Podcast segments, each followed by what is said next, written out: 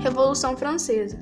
A Revolução Francesa foi um ciclo revolucionário que aconteceu na França entre 1789 e 1799 e que teve como resultado prático o fim do absolutismo no país.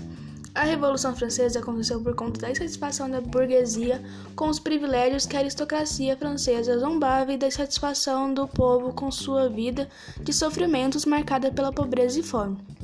A Revolução Francesa é um dos acontecimentos mais importantes da história da humanidade, porque dela iniciou-se o processo de universalização dos direitos sociais e das liberdades individuais, previsto na Declaração dos Direitos do Homem e do Cidadão.